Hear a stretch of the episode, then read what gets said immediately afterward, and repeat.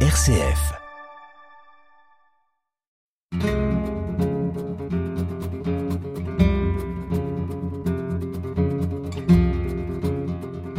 Hors champ, une émission présentée par Bénédicte Minguet.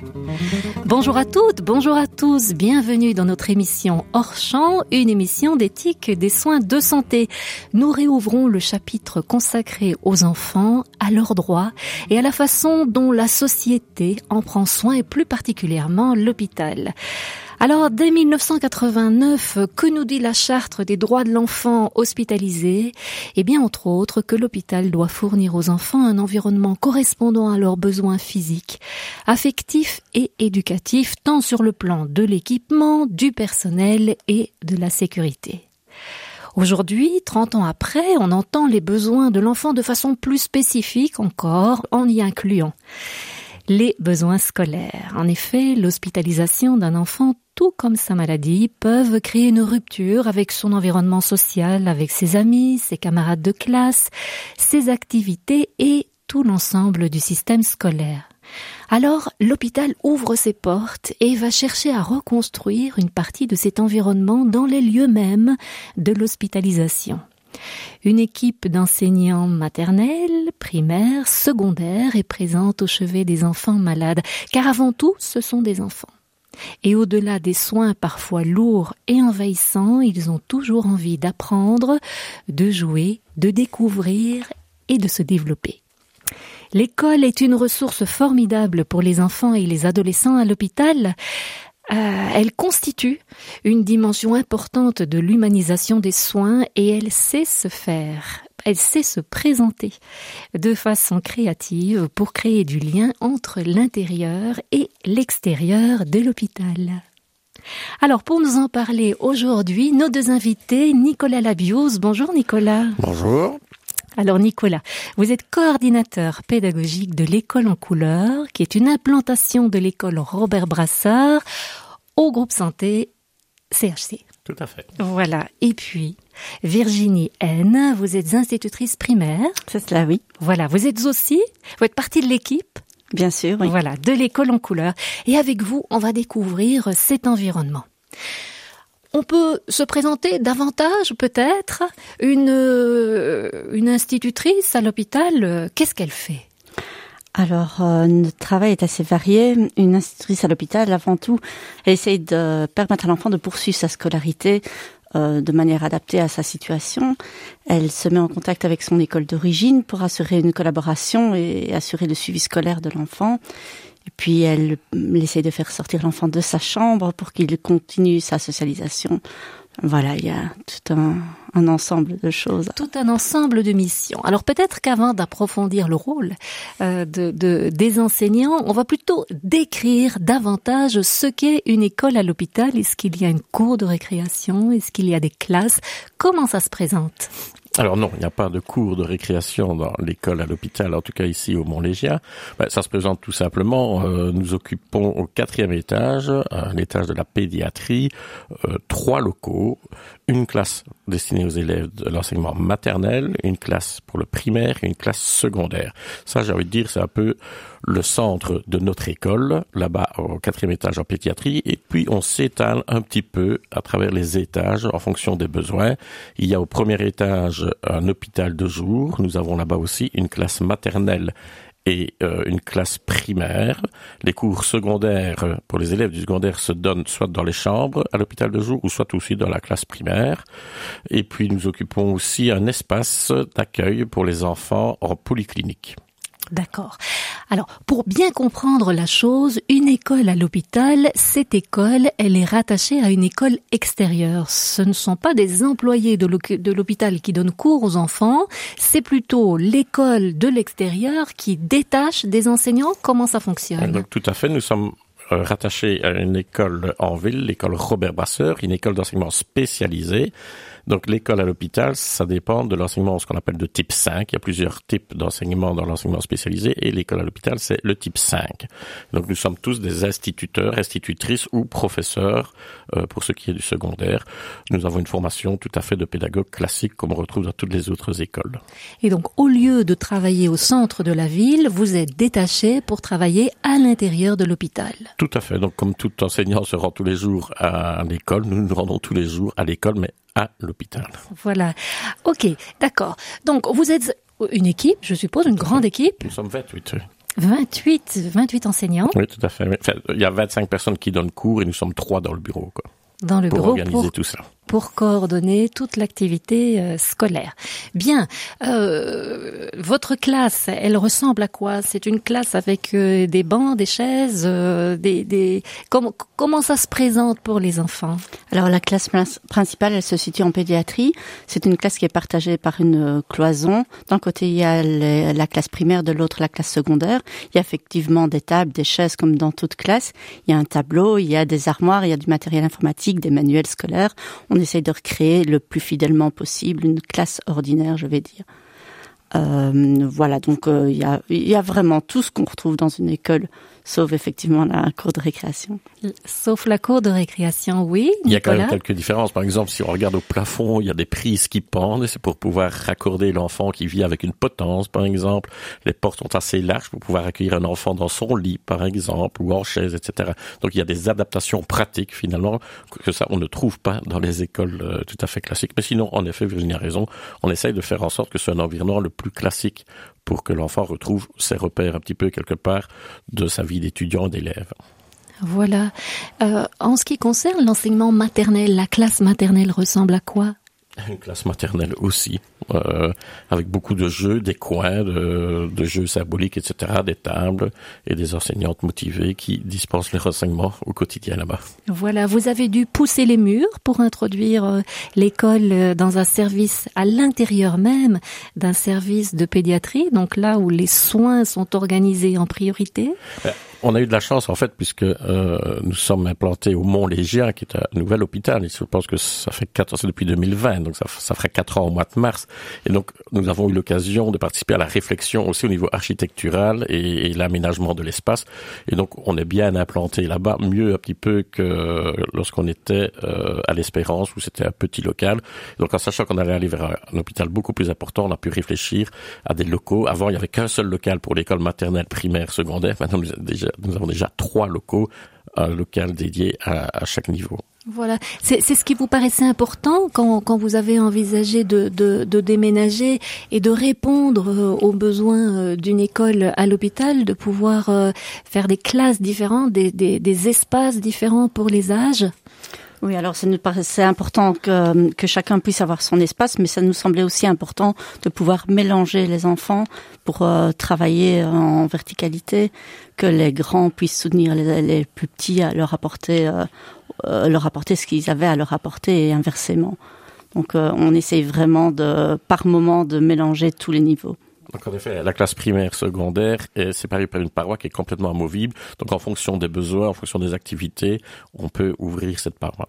Voilà. Alors peut-être que euh, une, des particularités de l'école à l'hôpital, c'est euh, un enseignement davantage individualisé.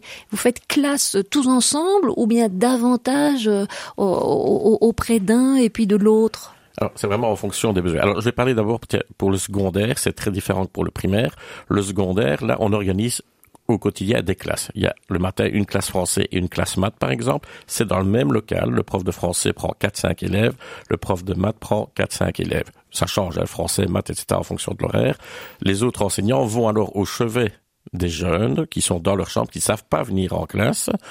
Euh, il y a aussi un autre cours un peu pour certains élèves qui ne savent pas, qui ne peuvent pas suivre une scolarité classique. On fait plus un cours de projet, par exemple. Et il y a aussi un local où on va avec l'ordinateur et sa webcam pour faire des visios aussi au contact d'enfants qui sont à domicile. Alors. Donc, on essaie quand même de favoriser pour le secondaire une prise en charge euh, en classe et par d'autres moments, c'est en individuel. Pour le primaire, ben, les enseignants, ça dépend un petit peu des différents niveaux qu'il y a. Je veux dire, s'il y a deux enfants de la même année, on va les prendre ensemble. Maintenant, s'il y a un enfant de première primaire, de sixième primaire, un de quatrième, un de cinquième, on essaie vraiment de mettre les enfants ensemble en fonction de où ils sont. Et donc, ce sont des prises en charge de groupe ou individualisé en effet. D'accord, mais vous n'avez pas des grandes classes comme on peut rencontrer euh, dans, dans, dans l'enseignement ordinaire? Non, non, non, pas du tout. Non. Je dis toujours heureusement. J'ai envie de dire moins, moins d'élèves on a, mieux c'est. Ça veut dire qu'il y a moins d'enfants malades. Mais...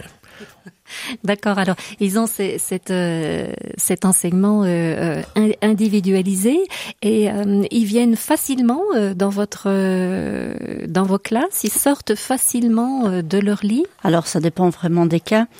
Habituellement, ils sont fort contents de pouvoir sortir de leur classe et de, de venir jusqu'à nous. Quelquefois, ils, sont, ils se montrent un peu plus réticents et alors là, notre travail consiste à, à négocier, à voir ce qui est le mieux pour eux. Pour sortir de leur chambre. Pour sortir de leur chambre. Et de leur oui. lit et de leur lit, voilà, et, et venir jusqu'à nous en classe. Euh... Est-ce que c'est c'est une une idée commune et partagée? Est-ce que les enfants sont étonnés de savoir quand ils sont hospitalisés qu'il y a une école euh, à l'hôpital? Est-ce que les parents sont étonnés? Est-ce que en règle générale, oui. Maintenant, nous avons des enfants qui reviennent fréquemment, donc ceux-là, ils sont habitués à notre mode de fonctionnement. Mais effectivement, les parents sont souvent surpris de savoir qu'il y a une école à l'hôpital, oui heureusement surpris. Comment ça se passe? Oui, Ils sont souvent contents oui. hein, de se dire que finalement, pendant le temps d'absence de leur enfant, on va pouvoir euh, prendre en charge l'aspect scolaire. Souvent, il y a même, allez, je vais dire, si c'est un petit séjour de 3-4 jours comme ça, on prend pas spécialement contact avec l'école d'origine, le temps de rentrer en contact, le temps de recevoir les cours, l'enfant sera déjà sorti. Ben alors là, c'est souvent le parent qui amène des feuilles ou qui amène la mallette de l'enfant, qui des fois râle un peu sur ses parents parce qu'ils sont un peu collaborants comme ça avec l'école qui vient. Mais finalement, l'enfant est très content aussi d'avoir ses cours et, et de s'occuper pendant la journée au lieu de regarder la télévision. Euh, voilà. Donc là, les parents sont souvent un petit peu une aide aussi pour nous pour, sur les cours ces jours pour nous apporter eux-mêmes les feuilles. Je pense qu'on a eu le cas la semaine dernière, une jambe cassée. L'enfant, il ne voulait pas avoir cours, forcément. Il se dit, oh, génial, j'ai la jambe cassée, je vais rester deux jours, je loupe deux jours d'école. Et puis maman a apporté des cours d'anglais et de maths. On a trouvé le prof d'anglais et de maths. Donc on essaye un peu d'être à la demande. Et puis l'enfant s'est vraiment bien amusé. Il était très content, euh, finalement, d'avoir eu cours avec d'autres enfants. Et voilà. Voilà, il y a toujours une petite négociation. Oui, D'accord. Alors nous poursuivons après le morceau de Thibaut Garcia qui va nous nous jouer un machiche euh, d'Augustine Barrios issu de son dernier album El Bohemio.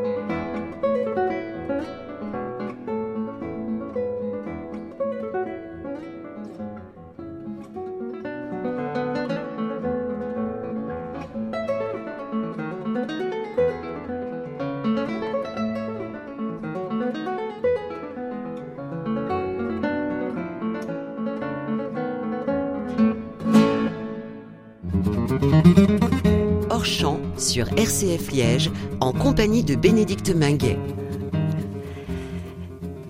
Nous avons avec nous Nicolas Labius, coordinateur pédagogique de l'école en couleur, une implantation de l'école Robert Brasseur au groupe santé CHC, donc euh, à l'hôpital liégeois ici euh, que nous côtoyons. Et puis nous avons également aussi euh, Virginie N, institutrice primaire, et ensemble nous essayons de comprendre comment l'école fonctionne à l'hôpital. C'est très particulier parce que c'est une école spéciale déjà. Hein, on vient d'en parler. C'est de l'enseignement spécialisé et en même temps en recréant vraiment l'environnement scolaire à l'intérieur de l'hôpital, justement, on essaie de faire en sorte que ce soit le plus familier possible pour que les tout petits jusqu'aux adolescents puissent retrouver euh, leur repère à l'hôpital. Alors, une question peut-être importante aussi euh, que, l'on doit avoir en tête, c'est de se dire, est-ce que l'école reste obligatoire quand on est hospitalisé?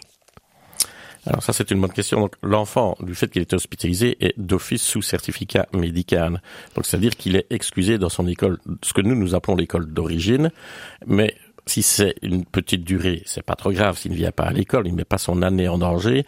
Si on est sur une plus longue durée, on essaie, comme on l'a dit tantôt, de faire en sorte qu'il puisse suivre sa scolarité. Alors, malgré son absence et qu'il soit sous certificat dans son école d'origine, il est présent dans notre école. C'est le seul cas où il y a ce qu'on appelle une double inscription quelque part. Il est inscrit dans son école, mais il est aussi inscrit dans notre école. Et à partir de ce moment-là, alors on le prend en charge et on fait tout. En fait, sur les longues durées, l'idée, c'est de faire en sorte que pendant la maladie, il puisse suivre sa scolarité et peut-être même, et on y arrive la plupart du temps, euh, réussir son année scolaire. Donc l'idée, c'est que c'est pas parce qu'il est malade qu'il ne peut pas réussir son année scolaire et garder cette normalité d'être un étudiant, d'être un élève et d'aller à l'école et de suivre ses cours et d'avoir cet objectif de réussite. Il faudrait pas que la maladie le mette en plus dans un échec scolaire. C'est déjà très difficile d'être malade, évidemment, mais si en plus il y a un échec scolaire, en plus ils ne vont plus au sport, par exemple, ils font plus leurs activités, euh, les mouvements de jeunesse, l'académie, etc.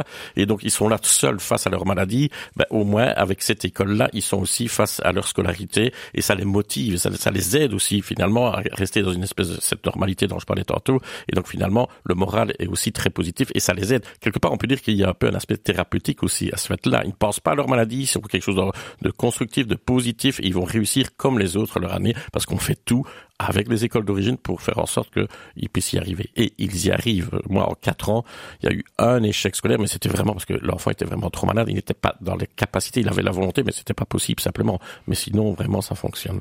D'accord. Alors, quand ça fonctionne, vous dites juste un, un, un, détail technique. Il est possible de passer des examens euh, hospitalisés. Une fois qu'on est hospitalisé, qu'on rencontre l'école à l'hôpital, à l'hôpital même, c'est tout à fait possible. Tout à fait. Donc on a, on a des sessions d'examen en juin, il y a une excitation dans l'école et aussi un peu à l'hôpital parce qu'il faut prévoir des locaux, etc. Mais oui, les enfants peuvent passer leur examen. Nous recevons, si ce sont des examens classiques, euh, les examens des, des écoles d'origine. Si c'est un CEB pour les élèves de sixième primaire, CEAD, CESS en fait de, de, de secondaire, nous, nous, nous recevons les originaux et nous faisons passer les examens. Alors la seule chose que nous ne pouvons pas faire, c'est corriger. Donc nous, nous n'avons pas cette capacité à certifier certifier. C'est pas nous qui allons certifier. Donc l'examen se passe à l'école et on transmet alors les examens à l'école d'origine qui eux ont le pouvoir certificatif. Nous en type 5 nous n'avons pas le pouvoir de certifier.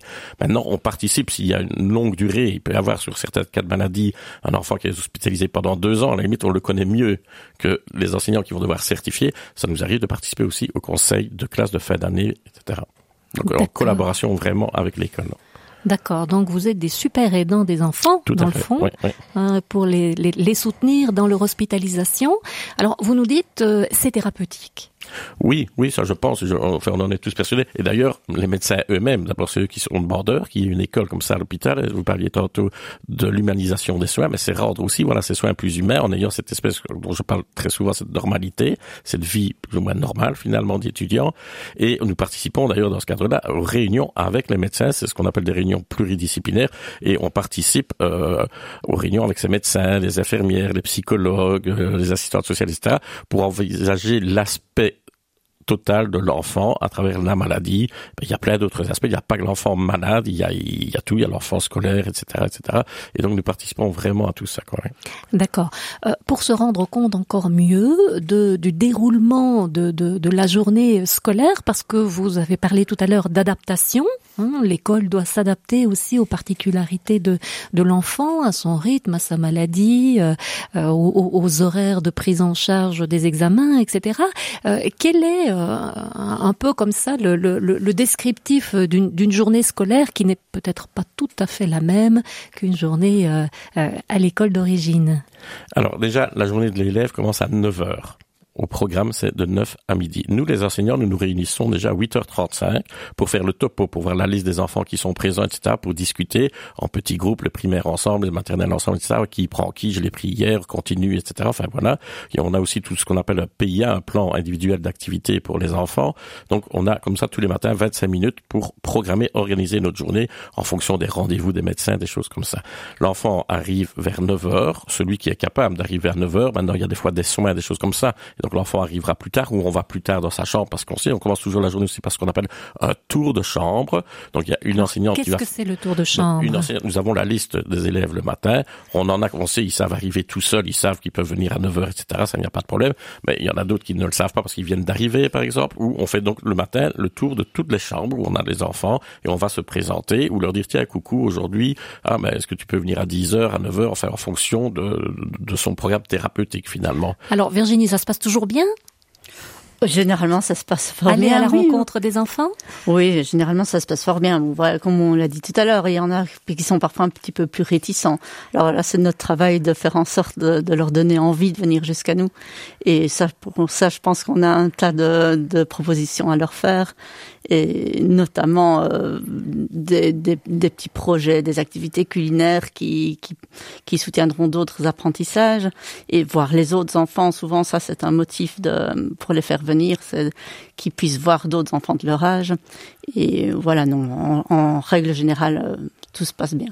Alors après ce tour, donc ce tour qui commence à 9h, mais donc il y a des enfants qui sont déjà en classe, d'autres qui arrivent. Donc ça c'est vrai que c'est déjà une différence par rapport à l'enseignement traditionnel où il y a une coup de sonnette et tout le monde rentre en classe. Chez nous, il n'y a pas de sonnette. Et donc les enfants viennent comme ça et puis repartent parce qu'un médecin vient les chercher, etc. Donc c'est assez vivant. Il faut s'adapter pour l'enseignant. Il y a des fois des frustrations. Tu es en plein exercice, en pleine explication, en pleine expérience pédagogique. Et hop, il y a le psychologue qui vient chercher l'enfant. Mais voilà, priorité aux soins, c'est ce qu'on dit. Mais ça se passe chaque fois bien parce que des fois, si même le psychologue, l'intervenant extérieur médical qui vient voit que l'enfant est bien occupé, il dit bon, genre passerai plus tard. Donc voilà, ça se passe vraiment très très bien. À midi moins tous les jours, nous arrêtons les cours, c'est ce qu'on appelle le moment lecture. On tamise la lumière dans tout le service, on met de la musique et tout le monde peut prendre un livre et calmement terminer la matinée par un moment de lecture. On redonne un peu du sens aussi à la lecture à notre époque, on pense que c'est important. Et puis, ils rentrent en chambre pour le repas de midi et on reprend les cours à 13 heures. Alors, la spécificité chez nous, c'est que les cours purement scolaires, c'est le matin, de 9 à midi. Les après-midi, on fonctionne de façon tout autre. Virginie en a un peu parlé tantôt. C'est qu'on fonctionne par atelier. Et donc là, on mélange tous les enfants maternels, primaires, secondaires, font quelque chose d'identique ou d'adapté en fonction sur la même thématique. Le lundi, ils font tous, ils se transforment tous en scientifiques. C'est ce qu'on appelle l'atelier science. Le mardi, c'est l'atelier citoyen. Et le mercredi, c'est congé, parce que nous sommes une école, le mercredi, c'est congé. Le jeudi, il n'y a pas cours non plus. Nous sommes dans ce qu'on appelle, nous, un travail collaboratif, donc c'est un temps de travail pour les enseignants. Et le vendredi, c'est ce qu'on appelle tout est permis. Donc dans ce cadre-là, euh, cette semaine, nous avons eu un mineur, le dernier mineur de Blénimine qui est venu raconter sa vie. C'était dans le cadre d'un atelier citoyen. Euh, ils ont, on a reçu la Croix-Rouge aussi. Enfin voilà, ils font, ils font plein de choses, etc. pour un peu s'ouvrir et le fait surtout de travailler avec comme le disait tantôt Virginie, des grands, des petits, etc. On visite aussi notamment euh, certains services de l'hôpital parce qu'ils sont là au quatrième étage, mais ils ne savent pas ce que c'est qu'un labo, alors qu'on fait des analyses sur eux. Ben, on est allé visiter les labos. Vous parlez de laboratoire. Laboratoire, oui, pardon. Oui. On est allé visiter la pharmacie, parce qu'une pharmacie dans un hôpital, c'est pas la pharmacie du village. On va des fois visiter les cuisines, parce que c'est pas une cuisine traditionnelle non plus dans un hôpital. Enfin, voilà, pour leur faire découvrir leur milieu de vie finalement, qui ne côtoie pas tout, tout ce qui est un peu derrière leur décor de leur chambre, de leur quatrième étage, mais ils découvrent tout ça. Voilà, vous sortez des murs sans, sans souci au niveau de, de l'hygiène, de la mobilité. Euh. Ah, ça malheureusement c'est pas toujours facile forcément. Oui, il y a souvent des enfants qui ne peuvent pas participer aux activités extérieures parce qu'ils peuvent pas sortir du service. Un enfant en oncologie, malheureusement, ne peut pas sortir de son service, donc il ne peut pas participer à ce genre de choses. On essaie de prévoir d'autres petites activités pour eux. Et puis en fonction s'ils ont des soins, des choses comme ça, ils ne peuvent pas toujours. C'est vrai que c'est assez difficile de sortir de l'hôpital ou même de sortir au sein de l'hôpital, d'aller un peu plus loin de nos murs de pédiatrie parce qu'il y a tous ces critères comme ça euh, qui sont dus à la maladie ou aux, soins. Donc on a plus facile de faire rentrer, comme je le disais, le mineur qui vient, ben lui il peut venir maintenant. Pendant toute la période Covid, ça a été très compliqué évidemment, mais voilà maintenant et ça on essaie d'avoir le plus souvent possible. Alors. D'autres ateliers, Virginie?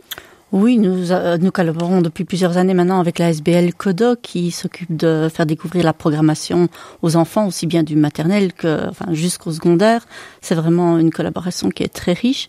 Programmation? Alors la programmation informatique, voilà, au travers de la manipulation de robots, leur euh, euh, apprendre aux enfants à, à orienter un robot par la programmation, mais ils font ça très bien et de manière très ludique. Euh, c'est vraiment une collaboration des qui est maternelle. Oui, des gens maternels, oui, des petits jeux très simples mais qui progressivement euh, font comprendre euh, la programmation plus complexe aux enfants.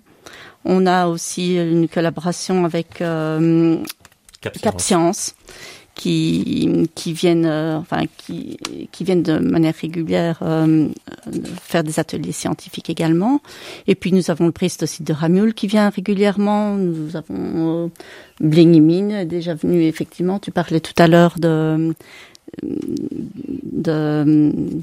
du mineur mais euh, voilà Blingmin euh, s'est déjà déplacé également. Euh, je ne sais oui, plus, moi. Aussi je... euh, l'opéra qui est déjà oui, venu, voilà. des acteurs culturels, théâtre, danse, musiciens, des choses comme ça. Est-ce que l'on pourrait dire dans ce cadre-là que, à côté euh, du, du j'allais dire presque du soin pédagogique, puisque vous avez parlé d'aspect thérapeutique de l'enseignement, il y a aussi le soin culturel oui, tout à fait. Et maintenant, il y a un programme, c'est le PK. Euh, Virginie saura mieux dire ce que ça veut dire. Le parcours éducatif, culturel et artistique. Euh, qui est développé dans les écoles. Et donc, dans ce cadre-là, justement, on est encore plus facile de faire venir des intervenants culturels et artistiques. On a eu, euh, il y a quelques jours, un auteur de bande dessinée qui est venu expliquer son métier, comment dessiner. Il a appris aux enfants à dessiner rapidement des, des, des petits trucs très, très chouettes. Et finalement, ils ont des réalisations. On essaye aussi qu'ils terminent leur activité avec quelque chose de concret pour que l'enfant puisse ramener à la maison ou, dans sa chambre. Et des fois, ces chambres, quand on rentre dedans, quand ces enfants sont là pendant des mois, ça devient des vrais musées. Il y a plein d'objets, tout ce qui a été fait à, à l'école, mais il y a aussi tout ce que les éducateurs font les week-ends, des choses comme ça. Mais voilà, on essaye vraiment de faire en sorte qu'ils puissent ramener quelque chose avec eux après une activité d'atelier. Voilà, donc c'est vraiment des chambres individualisées. Après, ils ont pris possession euh, de l'espace euh, à leur image. Voilà. Bon, ça, on, on, on a parlé donc, euh, on, on s'est mis dans, dans, dans la tête que que, que c'était des trajets d'enfants qui restaient euh, quelques jours à l'hôpital. Il y a d'autres euh, situations où les enfants restent très longtemps euh, à l'hôpital ou euh, lorsqu'ils ont une maladie euh, comme comme un cancer ils viennent se faire soigner mais restent en lien aussi euh, avec l'hôpital euh, pendant euh, des années pour suivre leur chimiothérapie. Donc ils, ils, ils gardent alors un contact avec vous. Dans ces cas-là comment ça fonctionne au niveau de l'école? Alors, euh, durant leur hospitalisation, ils sont suivis euh, euh, principalement en hôpital de jour ou en chirurgie onco par une enseignante. Euh, C'est la même enseignante dans les deux services. Tout ça pour assurer une continuité et que l'enfant ait une figure connue et pas une fois de plus de, trop d'intervenants qui viendraient le perturber. Donc, euh, il suit sa scolarité effectivement durant son hospitalisation grâce à cette enseignante. Et puis les périodes où il n'est plus euh, hospitalisé ou il n'est plus en cure à l'hôpital de jour. Lorsqu'il rentre chez lui, il est suivi par l'école mobile euh, à son domicile. Bien, alors, vous avez appelé l'école mobile, enfin vous, vous, vous venez de l'évoquer, c'est quoi l'école mobile? Alors l'école mobile, c'est un motorhome qui a été réaménagé en classe. Euh, donc nous avons enlevé tout ce qui ne pouvait pas servir à une école, c'est-à-dire le lit, euh, principalement le lit, que nous avons transformé en bureau, en table de manipulation, comme j'appelle ça. Donc c'est une, euh, une table où, comme dans une classe ordinaire, on manipule pour comprendre les apprentissages. Euh, la classe, elle est, elle est, est donc c'est une, c'est une classe mobile. Voilà c'est une classe vraiment euh, avec du matériel pédagogique avec du matériel informatique une imprimante un ordinateur tout ce qu'on peut trouver dans une classe, on essaye à petite échelle de, de, de l'insérer dans cette classe mobile, oui, pour permettre à l'enfant de poursuivre sa scolarité avec tout ce qui est nécessaire euh, pour lui faire comprendre les apprentissages, pour lui faire manipuler, euh, voilà tout ce que tout l'équipement scolaire, scolaire, nécessaire, nécessaire d'une classe. D'accord. Alors mobile, ça veut dire que vous allez à la rencontre des enfants à l'extérieur de l'hôpital. Voilà. Donc euh, auparavant, il y avait déjà ce qu'on appelait l'enseignement à domicile traditionnel. Donc à ce moment-là, je me rendais dans l'intérieur, dans le foyer de l'enfant. Euh, ça pouvait poser problème parce qu'on rentrait dans leur intimité, ça ne convenait pas toujours à toutes les familles, ce qui est tout à fait euh, concevable. Donc, si je comprends bien, l'école à l'hôpital détachait une personne qui allait au domicile de l'enfant parce que l'enfant était toujours en certificat maladie. Voilà. Sans aller à l'hôpital et sans aller à l'école. Voilà, il n'était plus hospitalisé, donc plus présent à l'hôpital pour poursuivre sa scolarité. Il ne pouvait toujours pas se rendre dans son école d'origine. Donc, toujours sur certificat. Toujours sur certificat, voilà. Donc pendant toute cette période où il est chez lui qui n'est plus à l'hôpital, qui n'est plus dans son école d'origine, eh bien il était en, quelque part en rupture scolaire et donc euh, l'enseignement à domicile était conçu pour ça, pour pouvoir euh, poursuivre sa scolarité durant ce temps de convalescence chez lui. Et donc l'école mobile, elle, elle, rencontre cet objectif-là de, poursuivre la continuité pédagogique avec des plus qui sont qu'ils se, ils se déplacent jusqu'à l'école, même si ce n'est que quelques mètres principalement. Je suis garée euh, vraiment tout près du domicile, mais on peut concevoir également qu'on, que j'aille me garer un petit peu plus loin pour rencontrer plusieurs élèves à la fois. Et, euh, et, voilà, ce serait, ce serait faire classe dans le motorhome. C'est ce, ce qui se fait quotidiennement. Euh, voilà, pour permettre à l'enfant de se rendre à l'école également. À l'école également, oui. Donc c'est vrai que le fait d'avoir cette école mobile est important parce que quand on se rendait à domicile, déjà, il y a des familles qui refusaient parce que, comme on l'a dit Virginie, rentrer dans l'intimité, il y a des familles qui n'ont pas envie qu'on rentre chez eux. Et donc, rien que cette barrière-là faisait qu'on ne pouvait pas donner cours. Et donc, c'était les parents qui décidaient, mais, mais, parce que dans leur culture, parce que machin, rentrer et voir des choses, c'était assez compliqué. Et on peut le comprendre. Donc, on s'est dit, c'est dommage, on ne sait pas aller chez tels enfants parce qu'on ne nous laisse pas rentrer. Et donc, finalement, il fallait créer quelque chose où c'est l'enfant qui vient. Et ça nous est arrivé aussi d'arriver chez l'enfant à domicile, mais l'enfant est encore dans son lit. Il faut aller l'habiller, etc. Tandis qu'ici, non, il y a un rendez-vous, il va à l'école. Quand on va à l'école, on va à l'école, c'est-à-dire qu'on a déjeuné, qu'on s'est lavé, qu'on s'est habillé, et donc il y a un objectif. Quand l'enfant se couche le soir, il sait que le lendemain, il a un rendez-vous. Tandis que si on va à la maison, c'est très différent. Oh, je peux encore traîner, machin, le prof va attendre, etc. Donc la dynamique de départ est déjà très différente, et, donc ça apporte déjà un plus quoi, par, par rapport à ça. Quoi. D'accord. Alors je vous propose d'approfondir cette situation, peut-être en, illustrant avec euh, avec euh, certaines situations vécues par les enfants hein, qui vivent euh, au quotidien cette euh, cette école à domicile après cette jolie chanson que vous avez choisie Virginie de Vianney. J'ai fait mon sac cent fois, jamais sûr d'être au bon endroit. Je regarde le monde et je m'y fais pas. Immonde et sublime à la fois. Je me pose mille questions par jour. Je suis au tiers du parcours. Est-ce que vivre vieux vaut le détour? On veut marquer l'histoire, manger le monde, hanter les mémoires. L'ego s'égare, alors on tombe à travers le miroir. De jeunes et dociles, on finit fossile. Est-ce que penser à demain est utile ou dérisoire? Je suis prêt à me battre encore mille ans et je vais le faire pour mes enfants. Avant j'avais jamais peur, puis je suis devenu parent. J'ai peur de l'avenir, non pas du mien mais du leur, non pas des liens mais du pire. Monte les mers, fanent les fleurs. Les anciens nous enseignent, les gamins les emmerdent et tout ça ne changera pas. C'est fini les lèvres, fini les rêves, fini les dix papa. Toi qui as vécu mille vies, qu'est-ce que t'en dis? Est-ce que la vie se vit au paradis? Ou ici-bas? Maintenant, mais pas après Chérie, l'instant, balayer le passé. Certains voudraient vivre vieux. C'est une erreur, faut vivre mieux. Maintenant, mais pas après. Chérie, les gens, balayer les regrets. Certains voudraient vivre vieux. Moi j'ai pas l'heure, tant mieux. J'ai fait mon sac cent fois. Un jour on le fera pour moi. Et je le saurai même pas. Mais ce sera la dernière fois. J'y pensais jamais, pourtant je devrais. Pourtant je sais que je vais pleurer. Si j'ai rien vécu d'ici là. Donnez-moi d'être pardonné. Jetez-moi si j'ai rejeté. À quoi bon le pouvoir des mots s'il ne sert au devoir d'aimer? Pour garder l'ivresse de ma jeunesse, pour tenir mon cœur allumé. Ah, dis-moi le secret. C'est maintenant, mais pas après. Chérie, l'instant balaie le passé. Certains voudraient vivre vieux. C'est une erreur faut vivre mieux. Maintenant, mais pas après.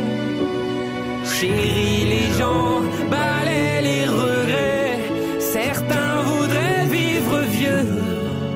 Moi, j'ai pas l'heure. Tant mieux. Certains voudraient vivre vieux. Moi, je veux partir. Heureux.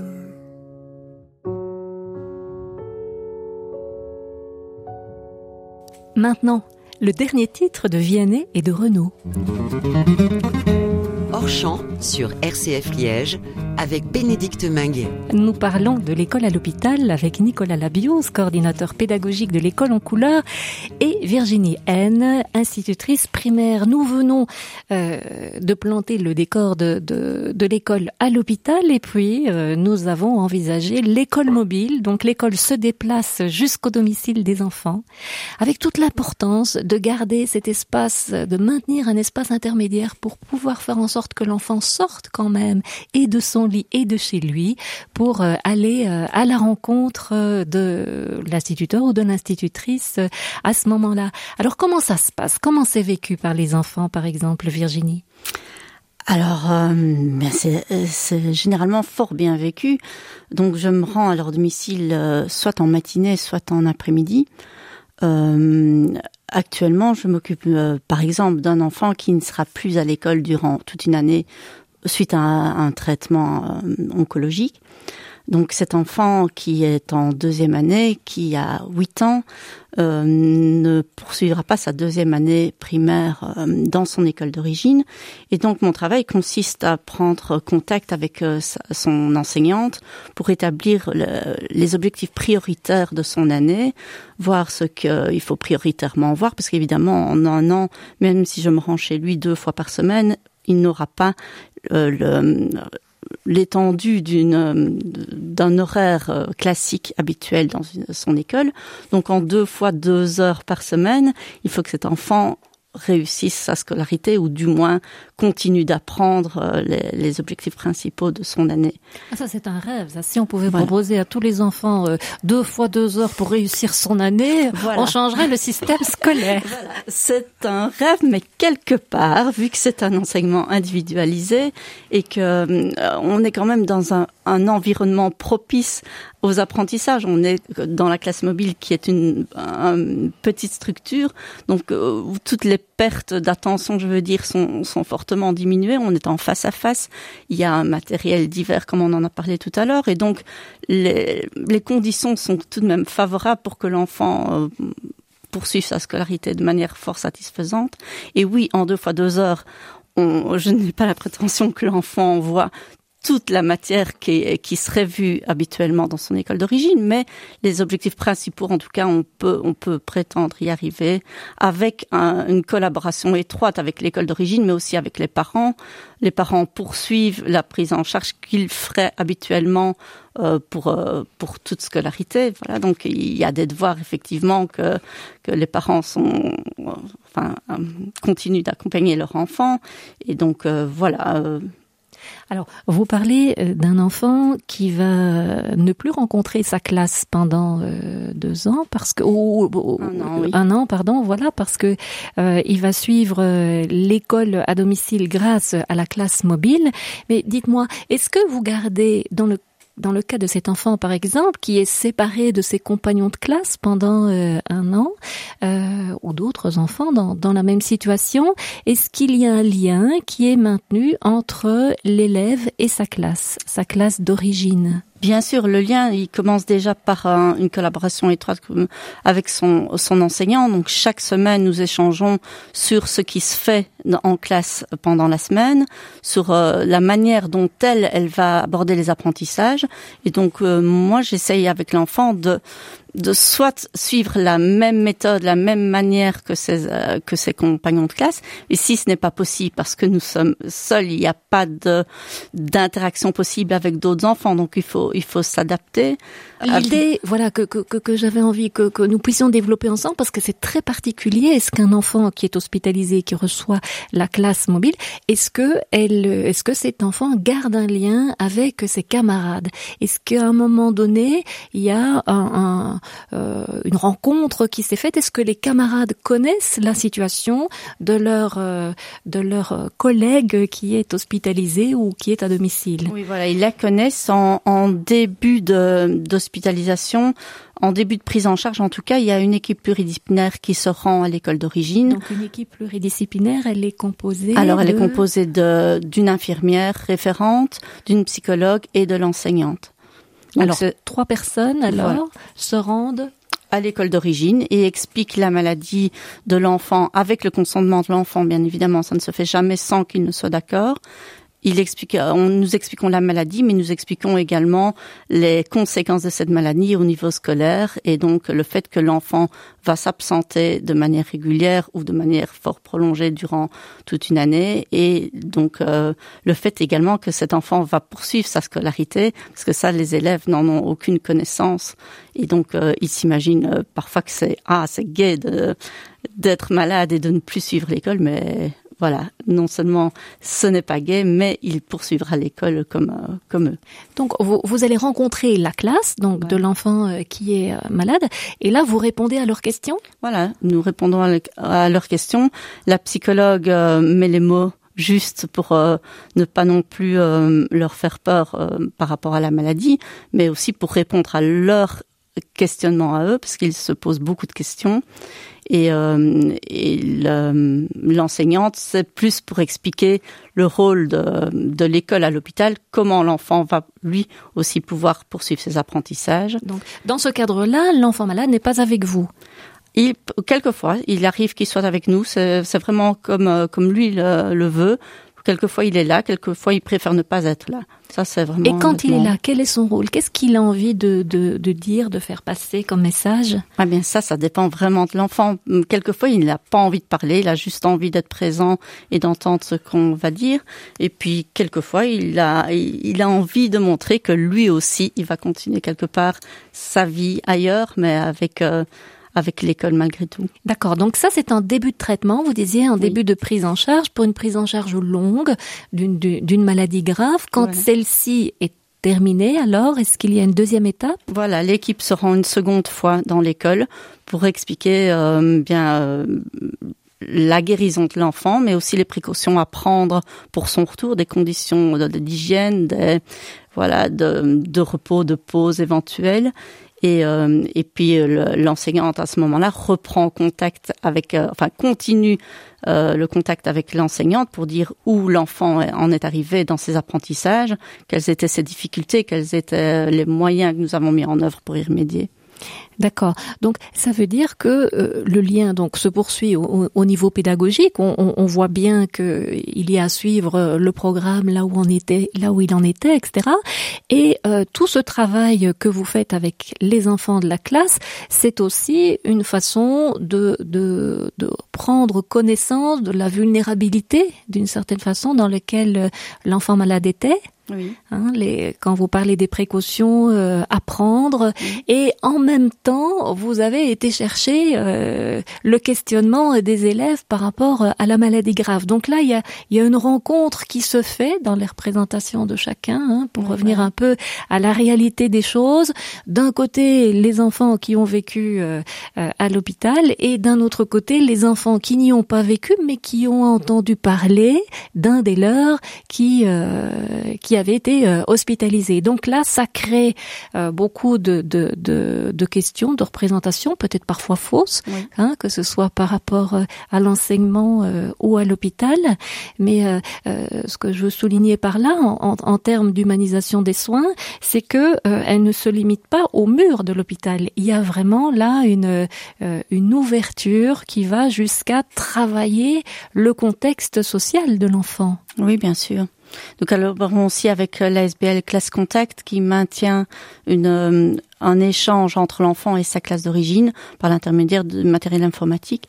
Donc il place du matériel informatique dans la classe, une caméra qui est tournée vers le tableau, vers l'enseignante, pour que l'enfant puisse poursuivre des petites séquences d'apprentissage ou simplement être en contact social avec ses, avec ses pairs durant une récréation pendant une pause voilà, ce lien maintenu. comment est-ce vécu par les enfants, ce, ce, ce contact, Nicolas Alors, moi, avant d'avoir été euh, coordinateur pédagogique, j'ai été instituteur, j'ai fait 22 ans, et j'ai eu l'expérience en tant qu'instituteur, j'ai eu un enfant malade pendant 17 mois dans ma classe, donc j'étais de l'autre côté finalement.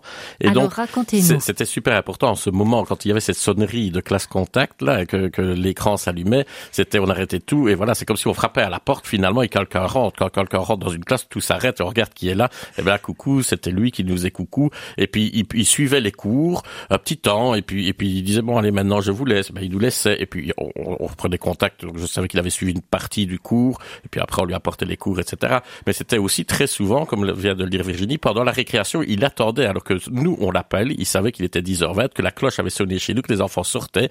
il y avait toujours deux trois élèves, on avait fait une tournante comme ça, qui eux ne sortaient pas, qui appelaient l'élève à l'hôpital. Lui a aussi, il avait un coup de fil, enfin une sonnette finalement, c'était la récréation, et il jouait au pendu sur le tableau etc. Ils discutaient et c'était très important, je pense, de garder ce lien entre l'enfant malade et les, les, autres, parce qu'on parle tout le temps de l'enfant malade, mais il y a les autres, ses copains de classe qui doivent vivre ça, c'est l'absence ici, parce que ça a duré 17 mois, c'était long. Et donc, finalement, il n'a jamais été absent de la classe via cet outil, et puis des activités qu'on faisait. On est allé rendre visite à l'hôpital, des fois il était même en chambre stérile, on est allé sur le parking, on avait fait des dessins, des panneaux, etc., pour lui faire coucou. Et je crois que c'est important, et pour lui, et pour les autres. Finalement, il n'a jamais quitté la classe. Et à chaque fois qu'on changeait les places, régulièrement en, école, classe primaire, on change les places des enfants, on changeait sa place aussi. Et puis on lui disait, ah maintenant, es à côté d'un tel. Place était vide concrètement, mais finalement, on savait que c'était lui qui faisait partie de ce groupe d'élèves, etc. Et c'est important de maintenir ce, ce, lien aussi. Et ça, ça dépend de la dynamique de l'enseignant. Là, ça ne dépend plus de nous, école à l'hôpital, mais ça dépend de la dynamique de l'instituteur, de l'institutrice. Mais il y en a qui font qui sont très imaginatifs pour faire des choses pour garder le lien. Oui, c'est vraiment euh, important ce que vous notez là, la notion de partenariat hein, de l'hôpital euh, avec l'école d'origine, l'enseignant, et puis aussi, euh, vous l'avez vécu de l'autre côté, la, la, la perception que vous avez de ce que l'absence peut faire dans l'esprit des autres enfants. Oui, tout à fait. Donc c'était, allez, on fêtait Noël et on lui écrivait une carte. On faisait toujours dès qu'il y avait quelque chose de festif et même s'il y avait un anniversaire à la limite, il y avait une part du gâteau. J'avais la chance que son frère était dans l'école, par exemple. On lui disait tiens, tu vas pouvoir apporter le gâteau. Je savais qu'il pouvait pas le manger parce que c'était pas dans les conditions d'hygiène de l'hôpital, il pouvait pas manger ça. Mais c'était le geste qui était là et c'était important. Quoi. Le lendemain, il disait ah merci pour le gâteau, des choses comme ça. Et lui-même nous envoyait des cartes. voilà, il faut, il faut en tout cas, nous, on avait réussi à maintenir un, un vrai lien entre l'école d'origine et, et, et, cet enfant-là, quoi, finalement.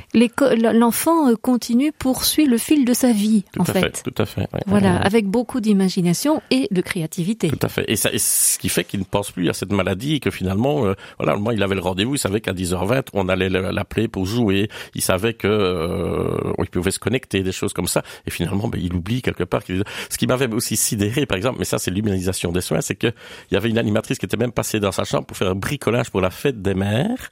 Et la maman qui était quasi tout le temps dans cette chambre ne savait pas. Il avait réussi à cacher ce bricolage quelque part dans la chambre et la maman avait découvert le jour de la fête des mères le bricolage de l'enfant euh, qu'il avait lui-même fait avec des éducatrices ou des professeurs, je ne sais plus qui était venu faire ça. Et, voilà. Et donc il y a, toujours ce, ce, cette vie extérieure quelque part. La fête des mères, elle, est fêtée à l'hôpital. La fête des pères, euh, Halloween est fêté, euh, Noël est fêté, Saint Nicolas va arriver dans les couloirs de l'hôpital Oui, vous remplissez la vie de l'enfant qui est à l'hôpital, mais vous la remplissez de sa vie à lui. Tout à fait. Oui, oui. Voilà, ça c'est encore une autre vision de l'hôpital que l'on a. On a d'habitude euh, euh, en représentation peut-être ou en image l'enfant qui est euh, dans sa chambre couché, euh, alité pendant des heures avec pas beaucoup d'activités autour de lui. Là, vous nous donnez à voir vraiment comment l'enfant prend sa place, continue sa vie à l'intérieur de l'hôpital, mais aussi à l'extérieur de l'hôpital. Et vous, vous êtes de vrais agents de liaison. Oui, tout à fait. Et très sérieusement, lorsque je vais tous les jours travailler, j'ai pas l'impression d'être dans un hôpital. C'est vraiment un lieu de vie. C'est décoré aussi de façon joyeuse. Il y a des jeux, il y a, il y a énormément d'humour aussi. L'humour a beaucoup de place et d'importance pour relativiser les choses. Il faut pas qu'on tire la tête tout, tout le temps parce qu'il y a cette maladie qui est lourde et parce que tout est lourd. C'est déjà lourd comme ça pour eux. Il faut surtout pas que nous, on en rajoute. Et donc, nous, c'est d'essayer justement d'apporter une espèce de rayon de soleil au sein de cet hôpital à travers toutes les activités, qu'elles soient pédagogiques, ludiques et récréatives. Bien.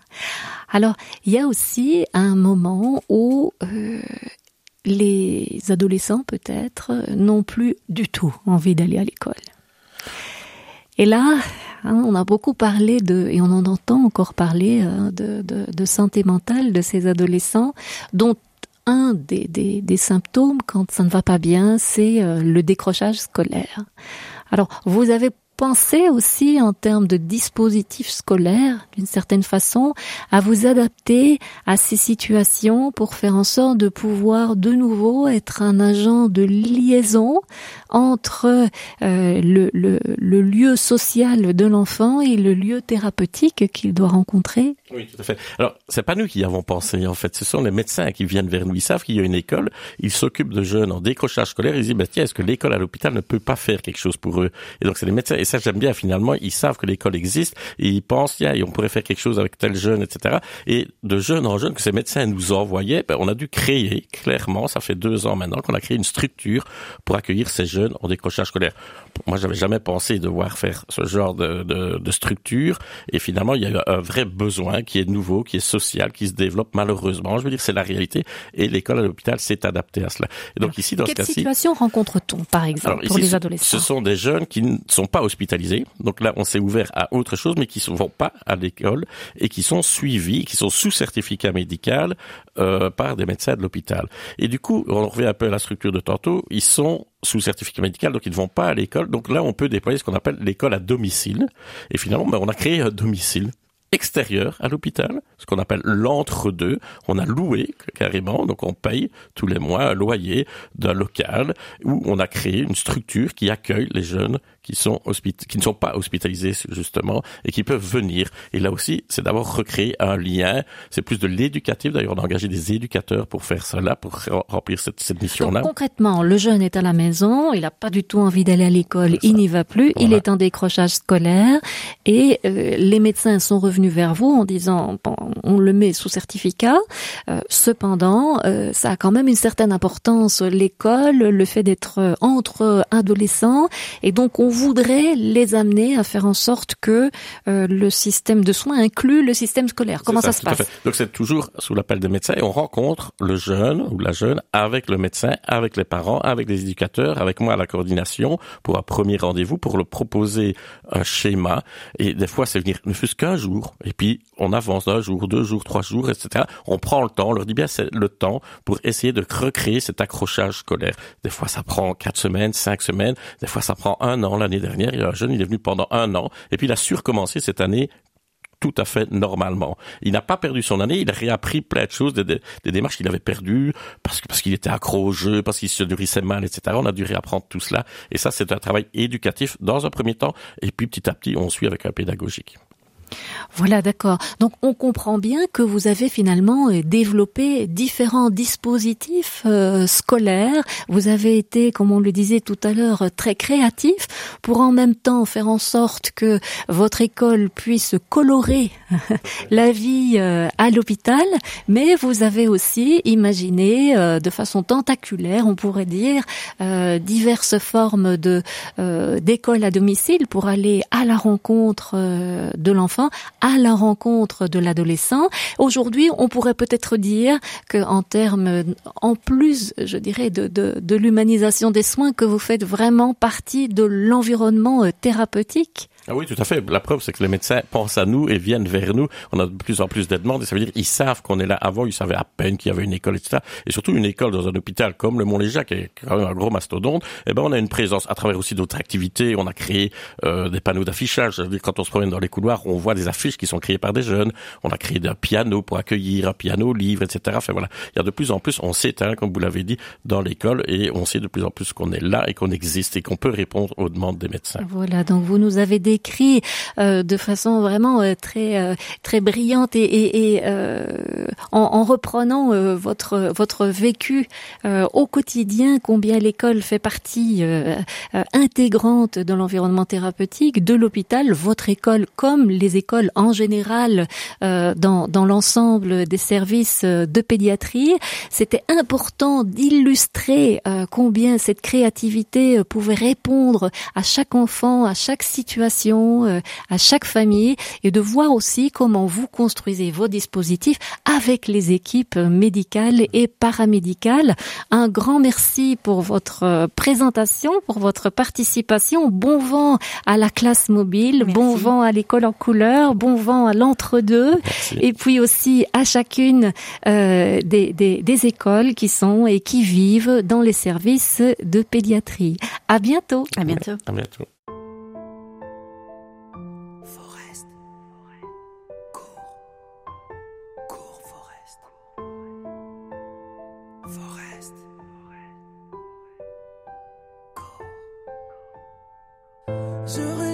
Pas trop comme les autres. J'ai des rêves pas trop dans les normes. Est-ce ma faute si je fais les choses? Quand mon cœur m'en donne l'ordre?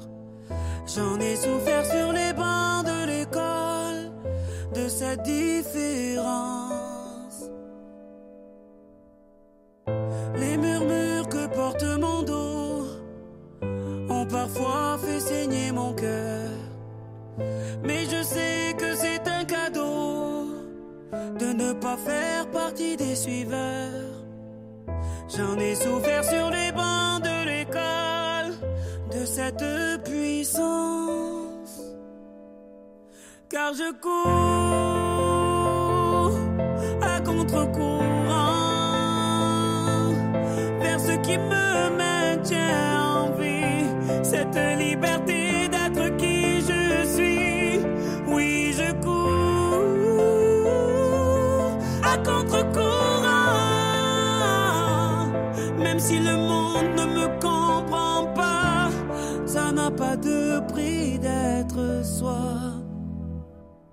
J'ai toujours cru en ma bonne étoile. Donc j'ai couru en fermant les yeux. J'ai déplacé des tas de montagnes avec la force de mes voeux. Aujourd'hui je connais ma différence et c'est une chance. Car je cours contre-courant vers ce qui me mène. J'ai envie cette liberté d'être qui je suis. Oui, je cours à contre-courant, même si le monde ne me comprend pas. Ça n'a pas de prix d'être moi.